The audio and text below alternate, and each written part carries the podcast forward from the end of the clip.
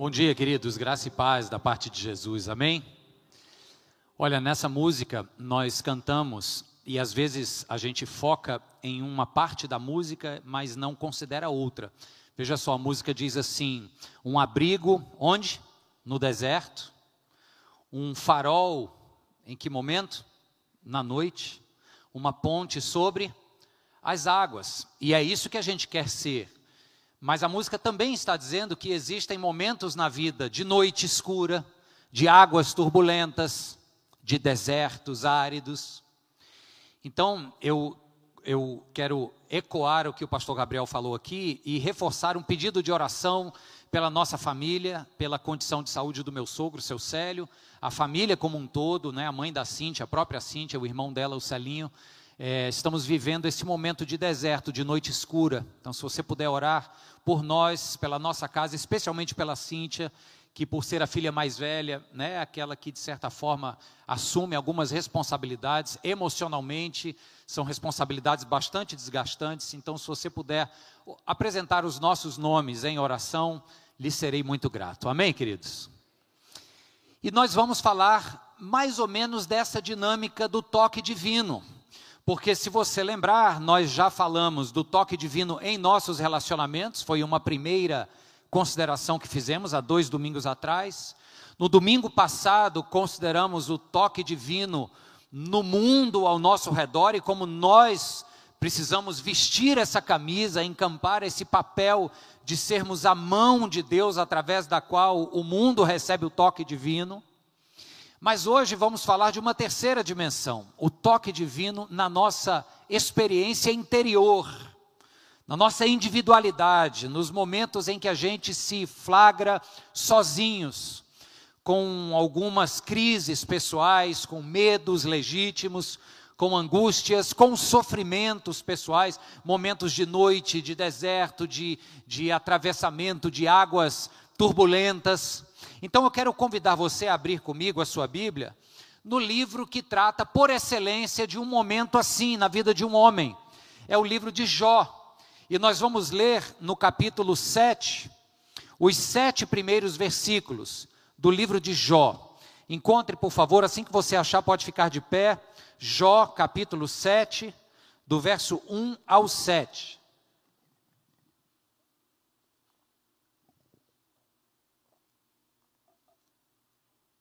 Acho que qualquer contextualização aqui se faz desnecessária, a não ser o breve lembrete de que o Jó é esta narrativa de um homem cuja saúde, bens, vida como um todo foi tocada ah, numa, numa situação cósmica, né? o diabo eh, ah, querendo insistir com Deus que a fidelidade dele não era apenas por Deus em si, mas era pelos bens que Deus lhe havia dado. Então Deus permite que lhe seja tirado tudo para que se comprove a sua fidelidade. E nesse momento do que vamos ler aqui agora, Jó está no auge da sua reclamação, do seu desespero, da sua queixa legítima. Ele diz assim, então, nos sete primeiros versos do capítulo 7: Não é pesado o labor do homem na terra, seus dias não são como os de um assalariado. Como o escravo que anseia pelas sombras do entardecer, ou como o assalariado que espera ansioso pelo pagamento, assim me deram meses de ilusão e noites de desgraça me foram destinadas. Quando me deito, fico pensando: quanto vai demorar para eu me levantar? A noite se arrasta e eu fico me virando na cama até o amanhecer. Meu corpo está coberto de vermes e cascas de ferida. Minha pele está rachada e vertendo pus. Meus dias correm mais depressa que a laçadeira do tecelão e chegam ao fim sem nenhuma esperança.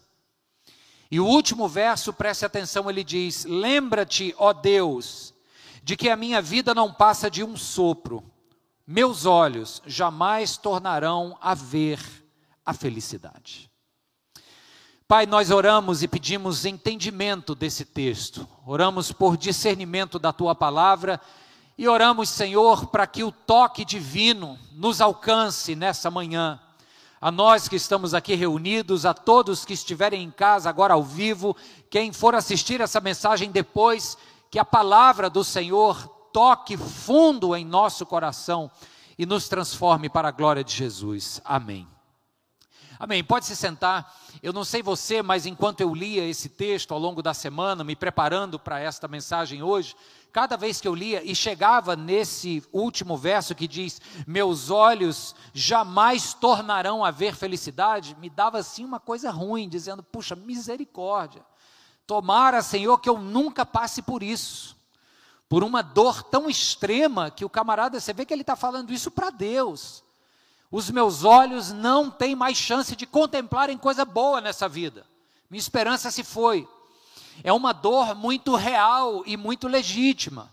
Vou lembrar você: Jó não havia perdido apenas seus bens, havia perdido seus filhos, e agora estava em processo de perder sua saúde. Ele descreve, inclusive, o quadro de putrefação em que o seu corpo passava ali naquele momento. Então é uma dor muito real. Sabe, gente, nós todos concordaremos se eu disser que dor, crises, momentos difíceis, todos nós passamos, não é verdade? Todo mundo enfrenta situações difíceis. Se eu pedir para você buscar na memória agora, qual foi a situação mais intensa de dor, de dificuldade, de crise pessoal que você já passou na história da sua vida? Tenta lembrar. Vou te dar cinco segundos. Cinco, pronto. Dentro desses cinco segundos, alguns devem ter dito assim: misericórdia, eu não gosto nem de lembrar. Não é verdade? Porque foram momentos difíceis. É uma crise conjugal, é, um, é uma crise de saúde que lhe colocou à beira da morte, ou a você, ou alguém a quem você ama. Existem pessoas que resistem melhor à dor do que outras. Né? Vou contar um negócio para vocês. É, um paralelo disso que eu estou falando, a dor física. O, o, nosso filho mais novo, Caleb, ele uma vez cortou o pé fazendo uma estripulia lá em casa. Não vou dizer como é que foi, porque você vai se contorcer aí na cadeira. Mas ele cortou o pé sério. E aí ele botou um band-aid e saiu andando pela casa. E atrás dele ficou o rastro de sangue no chão. Já tem gente se contorcendo. E aí a gente correu atrás para ver o que, que era, e de fato não era um corte que se resolve com band-aid. E ele estava chateado porque ia ter que ir para o pronto-socorro e aquilo ia atrapalhar os planos dele de, de brincar ou, ou, jogar, fazer alguma coisa que ele queria. Foi contrariado. E chegando lá no pronto-socorro, tomou as anestesias que precisavam, fez os pontos, voltou para casa. E na saída do hospital, a gente contou toda essa história para o médico. E o médico falou algo que a Cíntia já tinha dito. Disse assim: Olha, o limiar de dor do seu filho é muito alto. E de fato, a gente sempre dizia isso quando era pequeno quando o Caleb chora em alguma queda, algum negócio, é porque foi sério. Porque na maioria das vezes ele não expressava essa dor. O limiar de dor era alto, foi a frase que ficou. Né? Eu acho que ele puxou a Cíntia, viu, lá em casa. Porque diz a Cíntia que eu sou mais sensível, inclusive muito sensível à dor. Mas essa é outra história. Mas é uma história para ilustrar que tem pessoas que parece, me permito usar uma expressão nossa aqui, que tem um couro mais grosso, que aguenta mais pancada. Tem outras que são mais sensíveis e frágeis, não, não, não é justo dizer são fracas, não. O limiar de dor é, é característico de cada pessoa. Às vezes, as experiências da vida faz com que este limiar de dor se eleve. A pessoa fica com um couro mais grosso e ela aguenta mais pancada. Mas o fato é, a nossa interioridade e a forma como a gente lida com a experiência do sofrimento e da dor, ela é típica de cada pessoa. E ela acontece e se desenvolve à luz das nossas experiências. Eu li um artigo de um, de um escritor norte-americano, eu gosto muito dele, ele escreve para o New York Times. O último artigo que ele escreveu, no dia 9 de dezembro, agora desse ano, diz assim: o título do artigo é O que dizer aos que sofrem? É o David Brooks. E ele começa escrevendo algo que, que assim, diz ele, pegou ele de surpresa, ele, ele desmontou. Olha o que, é que ele diz aqui no primeiro parágrafo do artigo. Ele diz assim: Várias semanas atrás dei uma palestra e depois as perguntas do público vieram até mim em cartões de papel. A maioria das perguntas era sobre política ou sobre sociedade. mas um dos cartões dizia, abre aspas, o que você tem a dizer a uma pessoa que passa a vida querendo estar morta? Fecha aspas. No meio daquela plateia de pessoas interessadas em política, em sociedade, e ele fala muito bem sobre isso, é um jornalista muito antenado com os desafios do nosso mundo. Havia um coração ali, talvez até um coração com um limiar de dor alto, mas que já havia extrapolado todo o seu limite de sofrimento.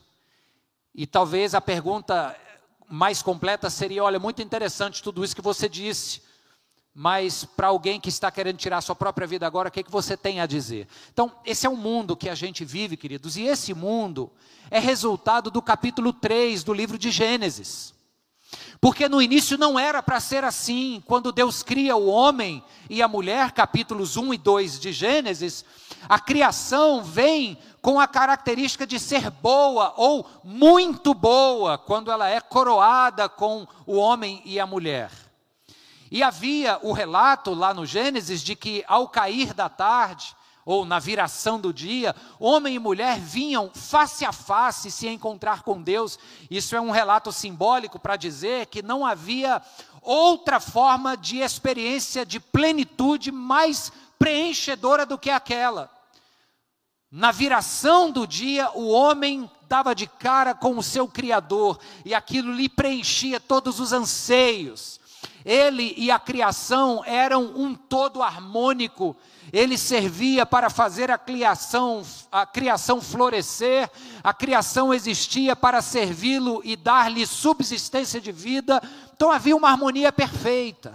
Até que no capítulo 3 há o relato da queda, da desobediência, daquela emancipação voluntária do homem de dizer: não, eu não quero mais ser regido por um Deus que me diz o que pode e o que não pode, eu quero a partir de agora eu mesmo ser regente do meu próprio destino. E decide então fazer o que lhe havia sido proibido.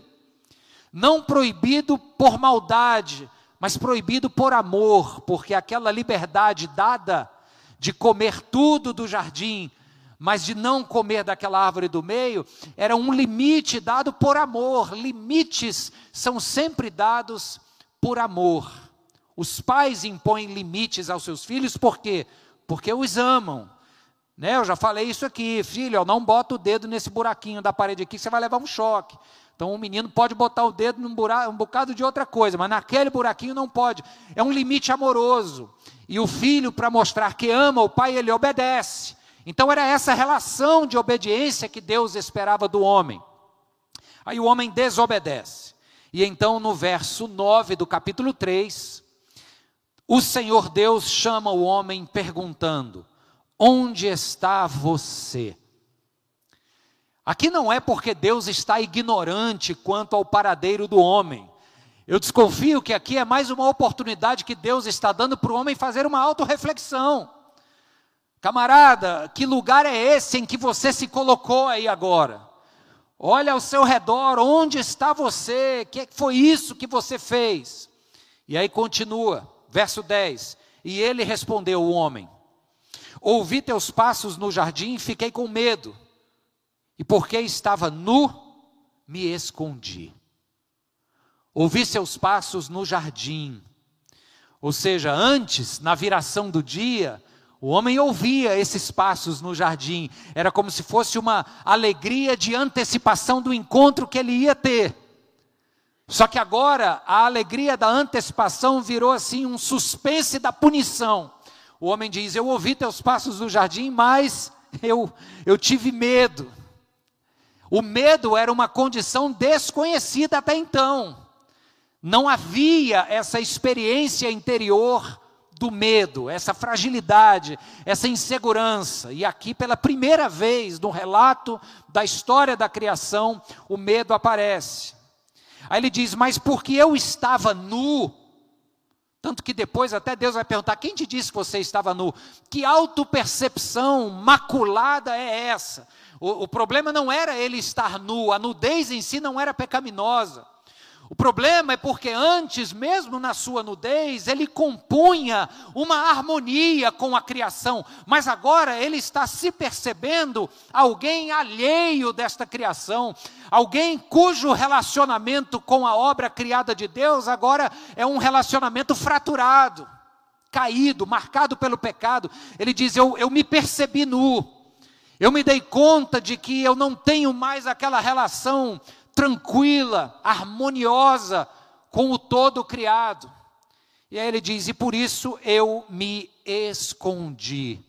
Escondeu de quem? Do próprio Deus. Veja só que, que arrogância, né? ou que, que bobeira infantil. Esconder-se do próprio Deus, aquele que diz através do salmista que, com quanto formos no mais alto céu ou no mais profundo abismo, ali ele estará não tem como se esconder de Deus, mas essa é a autopercepção do homem que agora, maculado pelo pecado, ele vive esta condição de alienação do seu relacionamento com Deus. Antes, na viração do dia, era um tempo de absoluta plenitude. Deus vinha, chamava, ele aparecia, e ali era a fonte de todo gozo, de toda plenitude, de toda realização a relação com a natureza plena, cuidando e fazendo a natureza florescer e a natureza dando o que de comer, a sombra e a água. Então toda essa relação foi quebrada no pecado, na queda. E aí a gente chega no texto de Jó, no personagem Jó, e vê, queridos, como a nossa experiência de vida está sujeita a esses momentos em que a gente nem sabe o que é está acontecendo lá na esfera sobrenatural. Aqui no, no relato de Jó, tem uma conversa no capítulo 1, uma conversa que acontece por trás das cortinas do cosmos, entre Deus e o diabo. Mas deixando isso aí num lugar que para nós é desconhecido, e olhando aqui para a nossa vida real, cotidiana, pé no chão, a gente não sabe o que está acontecendo ali. O que a gente sabe é que a vida dá voltas, e às vezes numa dessas curvas a gente se surpreende com algo ruim. E aí o Jó, de repente, ele não tinha noção alguma da conversa de bastidores, de repente ele é surpreendido com todo esse cataclisma existencial que acontece na vida dele. Eu vou ler aqui para vocês algumas duas porçõezinhas que eu pensei do livro de Jó, para você ver como a dor dele, de certa forma, é uma dor legítima, porque ele não entende o que está acontecendo. É uma realidade de perda e de injustiça. Olha o que, é que ele, na verdade, é ele faz, um dos amigos de Jó, no capítulo 4 ainda, o ele faz diz assim no verso 6: Jó, sua vida piedosa não lhe inspira confiança, e o seu procedimento irrepreensível não lhe dá esperança? O que é que o Elifaz está dizendo? O Elifaz está dizendo o seguinte: olha, Jó, você que se diz sempre alguém de comportamento irrepreensível, de caráter ilibado, era para você ter esperança nisso, porque as pessoas que fazem tudo certo, a vida vai dar bem para elas. É o comentário do amigo de Jó. Ou seja, consequentemente, se está dando errado, então questione se o teu caráter, se a tua índole é tão boa assim. E aí a gente vê que uma das uma das maiores dores é aquela que a gente sente, a gente passa, achando que não, que não somos merecedores daquele sofrimento. É o, é o caso do Jó, que o Elifaz diz para ele: Olha, Jó, olhando para a sua vida, você em tese não mereceria passar por isso. Porque você, ele diz aqui, ó, você tem um procedimento irrepreensível, você tem uma vida piedosa, ou seja, uma vida próxima de Deus. Então o Jó, primeiro, ele é confrontado com esta palavra do ele faz, que surpreendentemente é uma tentativa de consolo. Melhor o camarada ter ficado calado, como ficou nos sete primeiros dias que encontrou com Jó, os amigos ficaram calados, em silêncio. Às vezes o silêncio é mais terapêutico do que a tentativa de consolo, né, que ele fala aqui. Então o que o Jó ouviu do amigo é o seguinte: é realmente isso tudo que eu estou passando não é justo porque eu tenho uma vida piedosa, porque o meu procedimento é irrepreensível. Aí lá na frente, no capítulo 8, um outro amigo de Jó vem falar, que é o Biliade. E olha o que, é que o Biliade fala a respeito de Deus. Ele diz assim: Acaso Deus torce a justiça? Será que o Todo-Poderoso torce o que é direito? E aqui é uma pergunta retórica, porque na verdade o que o Biliade quer dizer é o seguinte: não, o Todo-Poderoso não torce o que é direito, ele não adultera a justiça. Então o que ele deixa nas entrelinhas é: Jó, não leva mal não, mas se você está passando por isso é porque você merece. Não venha dizer que Deus está sendo injusto, porque o Todo-Poderoso não torce a justiça. Se você está passando por isso, é porque você merece. Aí o Jó pode ter entrado numas de dizer, talvez eu mereço. A gente às vezes entra numas de dizer, ah, se eu estou passando por isso é porque eu mereço. Tem gente que tenta explicar isso em vidas passadas, eu espero que ninguém aqui, tá? Mas existe uma teoria nesse sentido, né? Furada. Tem gente que tenta explicar isso por ações que realizou nessa vida, claro, e aí esse sentimento de culpa que ignora completamente a existência da graça de Deus, e a gente vai já falar sobre ela. A pessoa olha e diz: é, talvez eu mereça. Só que, queridos, vamos concordar o seguinte: a nossa capacidade de julgar o que merecemos ou deixamos de merecer, ela é muito subjetiva ela é muito a respeito das nossas experiências de vida. Então, pessoas que têm, pela sua história de vida, uma tendência mais a, a mastigarem, a remoerem a culpa, são pessoas que vão eventualmente julgar que as situações ruins de suas vidas é merecimento. Pessoas, por outro lado, que nunca admitem erro algum, que não têm culpa de nada, vai ver uma situação dessa e vai dizer: não, eu não mereço, a, culpa é sempre do outro, não é minha. Percebe? Então não dá para confiar na nossa avaliação pessoal se a gente merece ou não. Então os conselhos dos amigos de Jó aqui, eles tentam oferecer uma resposta do porquê que a gente sofre, do porquê que o Jó está passando por tudo aquilo, mas não adianta, eles não chegam a uma resposta salutar. Eu vou apresentar para vocês agora algumas respostas que nós, ou que o nosso mundo ao longo da história tem tentado, dar, tem tentado dar ao sofrimento. A gente já viu que a causa vem lá do Éden, da nossa experiência de alienação, de rompimento da relação com Deus.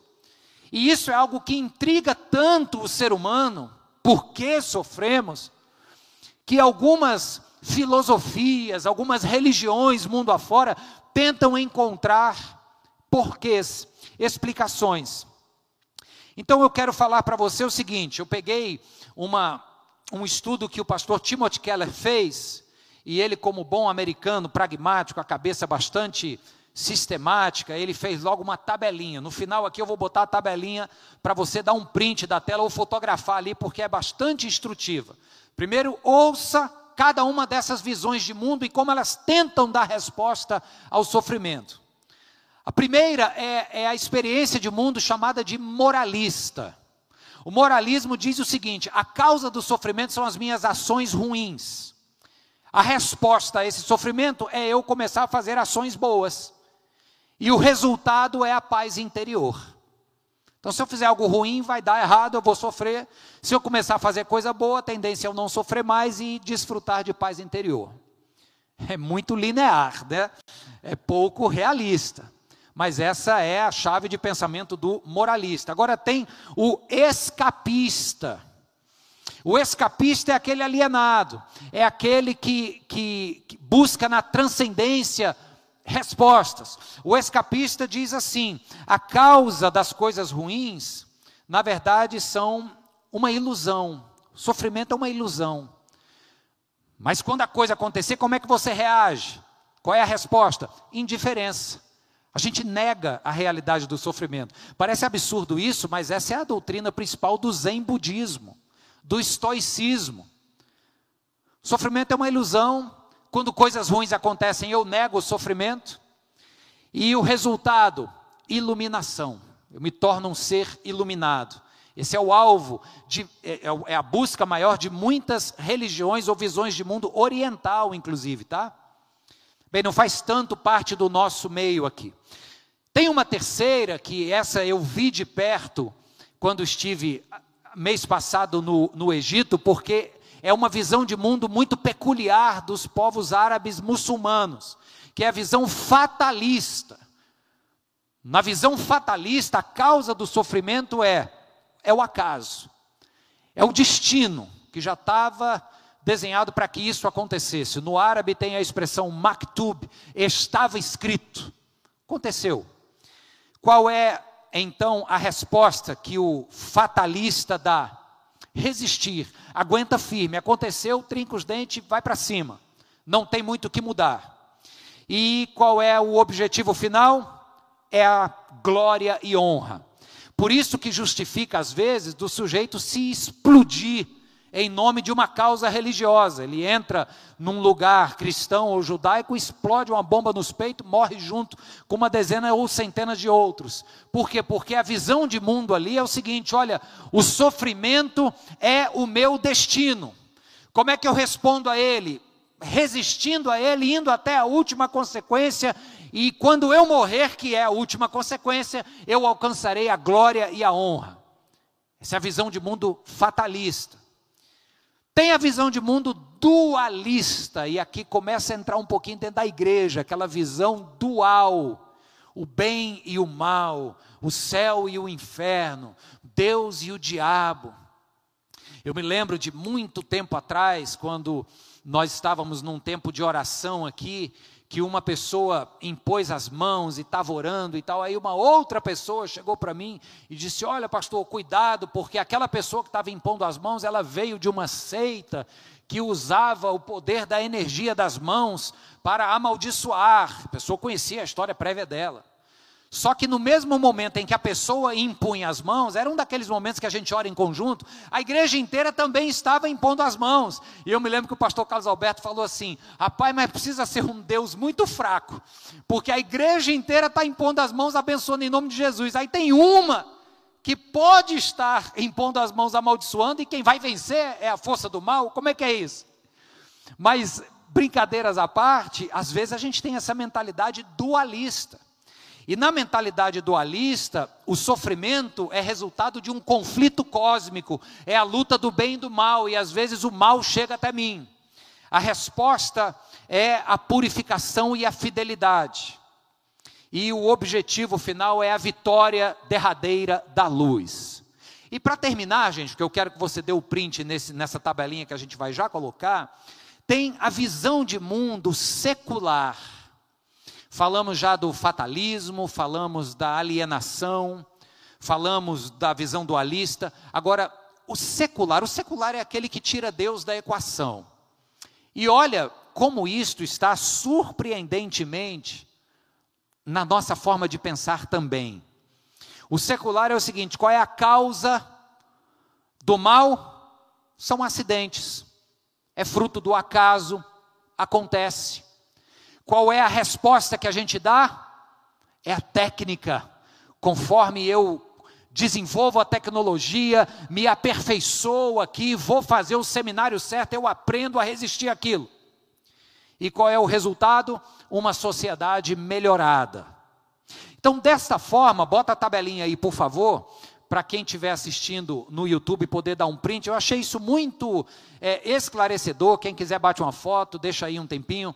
Eu acho que vale a pena para a gente ver que o Evangelho de Jesus Cristo não está em nenhuma dessas colunas aí. Vai muito além, é outra, é outra abordagem completamente diferente. Pronto? Acho que sim, né? Pode tirar. Senão não consigo mais a sua atenção de volta. Não é verdade, gente? Essas são as respostas, pessoal. Agora, como eu falei, o cristianismo oferece uma outra resposta. Lembre-se que nós estamos aqui considerando o toque divino na nossa interioridade, quando esta está dentro do contexto do sofrimento, da dor.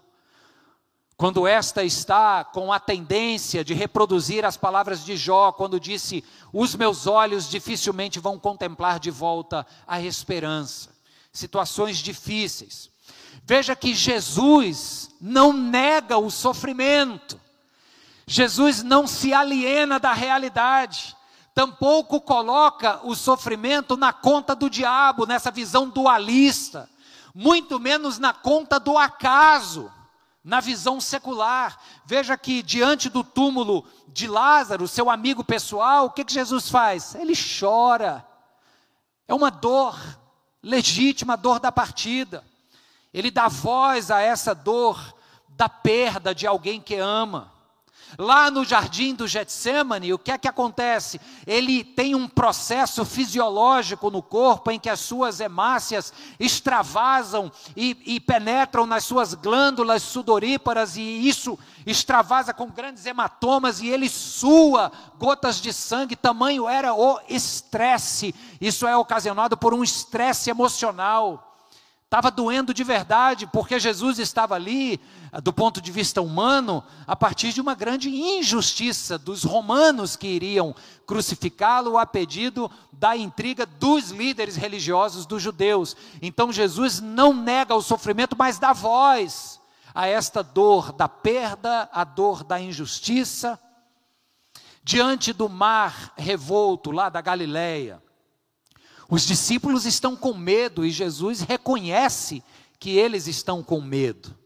Jesus reconhece que o medo ali existiu, tanto que ele pergunta aos discípulos: "Por que que vocês estão com medo?"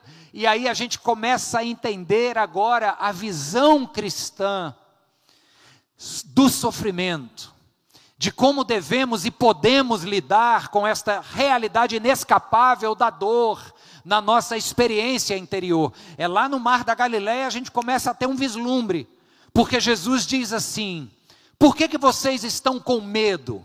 Vocês esqueceram que eu estou aqui no barco com vocês?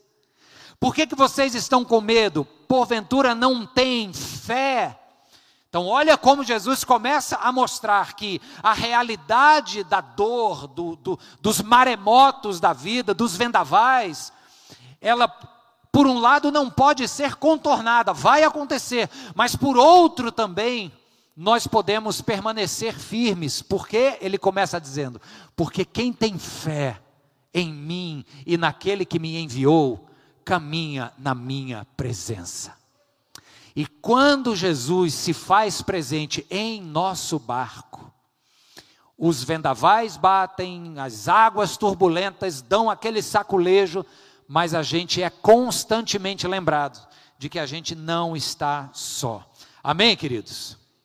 Ele está diante dos nossos próprios olhos. E aí eu gosto de voltar lá para a realidade do Éden, porque se tinha uma característica daquele momento de absoluta plenitude antes da queda, era um momento em que o homem via diante dos seus olhos a presença do eterno a presença do Criador. Lembram-se de quando Eliseu, o profeta, está com seu servo e o exército inimigo rodeia e eles saem, o servo olha e diz: lascou-se.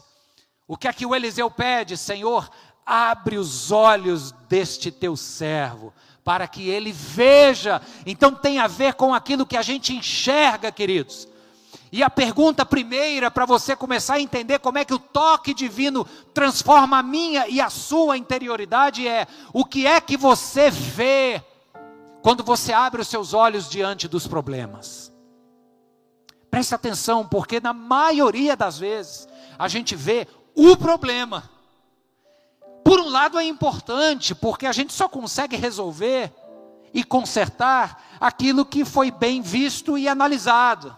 Deus nos dá inteligência para isso, recursos cognitivos, emocionais, materiais. Então a gente precisa conhecer o problema.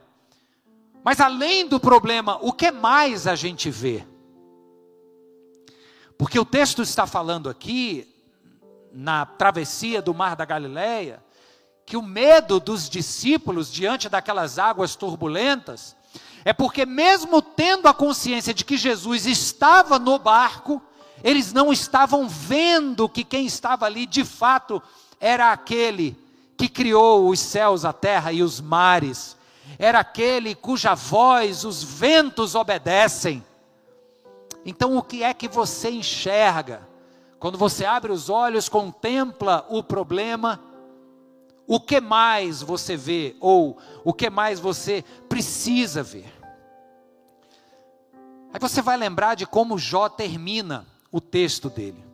Jó termina o livro todo dizendo o seguinte: Eu sei que o meu redentor vive e que por fim se levantará sobre a terra. Olha que dimensão linda. Vive, está no presente, mas existe uma esperança escatológica. O presente está traumático, está difícil, está cheio da realidade da dor. Mas o meu redentor vive e se faz presente no aqui e no agora. E além de se fazer presente, ainda me dá uma esperança de amanhã. O meu redentor vive e por fim se levantará sobre a terra. Amém, queridos? Aí ele conclui da forma mais significativa possível. Ele diz: Portanto, até hoje eu te conhecia de ouvir falar, mas agora os meus olhos te veem. Toque divino que veio através de Jesus Cristo e que é celebrado nesse mês de Natal nos desperta para esta realidade de que a nossa interioridade é muito bagunçada, as pessoas querem tirar a própria vida, as pessoas querem desistir, muita gente está sem aguentar mais o dia de amanhã, a esperança às vezes escorre pelos dedos, é o, é o texto de Jó, quando ele diz aqui: ó, os meus olhos não contemplarão mais a esperança. Aí o toque divino vem sobre nós e diz: eu estou tocando não só no seu corpo, Jó, mas nos seus olhos. Você disse que não ia mais ver a esperança, mas eu quero te dizer que não é a esperança que você precisa ver, é o Deus de toda a esperança que você tem que aprender a enxergar. E é isso que eu oro para que o Senhor revele na minha família, na minha interioridade, na família da minha esposa, nesse momento difícil em que a morte olha para nós face a face, pelo menos a eminência dela.